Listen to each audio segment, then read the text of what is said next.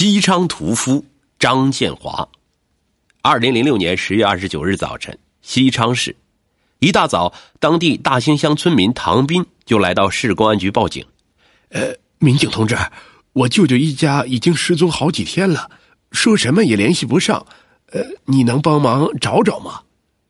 民警刚开始只是按部就班的询问，但越聊越觉得奇怪。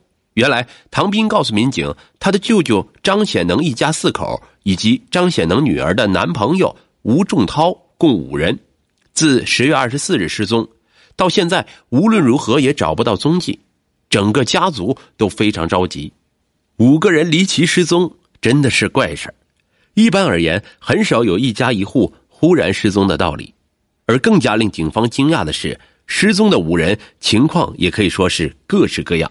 一家之主是张显能和崔春琼两口子，四十多岁年纪，有两个孩子，分别是儿子张健和女儿张菊，再加上女儿的男朋友吴仲涛，五个人要阅历有阅历，要体力有体力，看样子不会出现问题。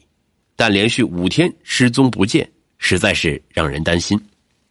于是，当地的公安机关成立了专门调查组，围绕一切可能与失踪人员有关的嫌疑人、嫌疑事儿。进行全面调查，然而调查的结果更让人疑惑：失踪人员均未发现有离开西昌外出的迹象，而从调查的结果看，又不像是自产自销的灭门惨案。因此，十一月十七日，州公安局召集西昌市公安局和刑侦、技侦等部门会审该案，初步判断其极可能是一起恶性预谋杀人案。随即，一个由数十名警察组成的“二零零六幺幺幺七”专案组成立了。专案组依据围绕失踪事件和失踪人员开展调查走访，掌握的信息作出判断，发现了非常多的疑点。首先，这五名西昌市人都住在市区内，之前也没听说他们在别的地方有住处。但从十月二十日开始到十月二十四日，五个人却分批失踪了。而且均未携带衣物及生活用品。奇怪的是，他们的亲属对其去向均不知情，尤其是四十八岁的张显能，他有一位八十三岁老母亲与其共同生活，但他外出前却未对其做出任何安排，这实在是不合常理。因为张显能对他的母亲一向是很孝顺的。更不可思议的是，五人失踪后手机都无法正常联系。一个人手机都可能没信号，可五个人手机都没有信号了，不可思议。警方对五人进行了认真调查，发现他们与别人都没有明显的矛盾冲突和债务纠纷，就此排除五人外出避祸躲债的可能性。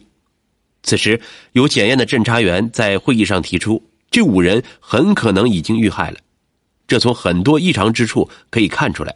第一个异常之处是十月二十三日，有人用张健的手机向张健的工作单位西昌市电视台请假，称张健因阑尾炎在德昌县住院治疗。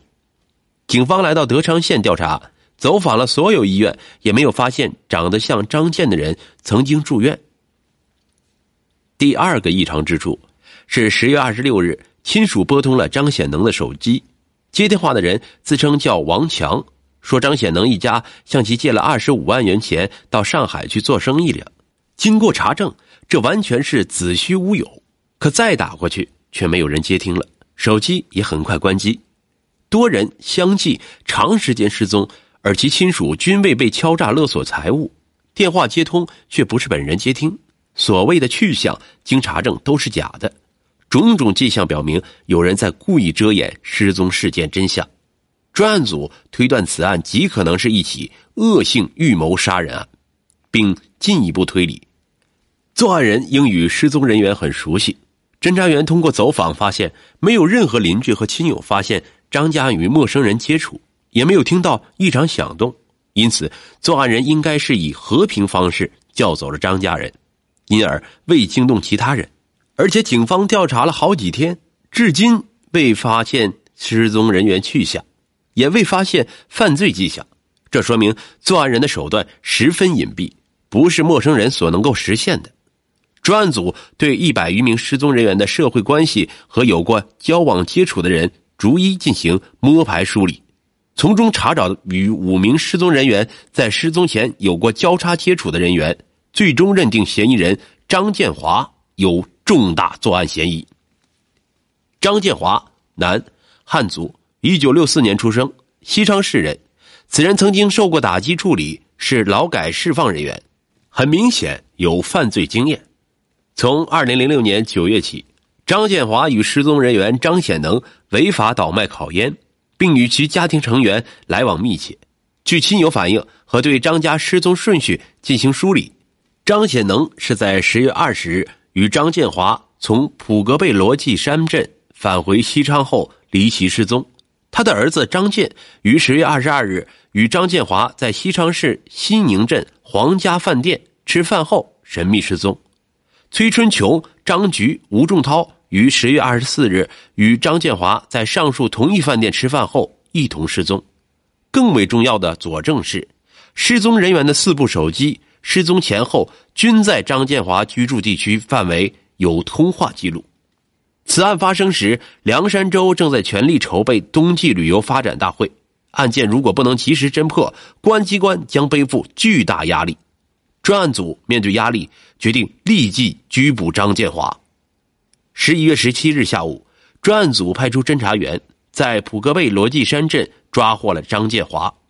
然而，在询问中，张建华拒不交代。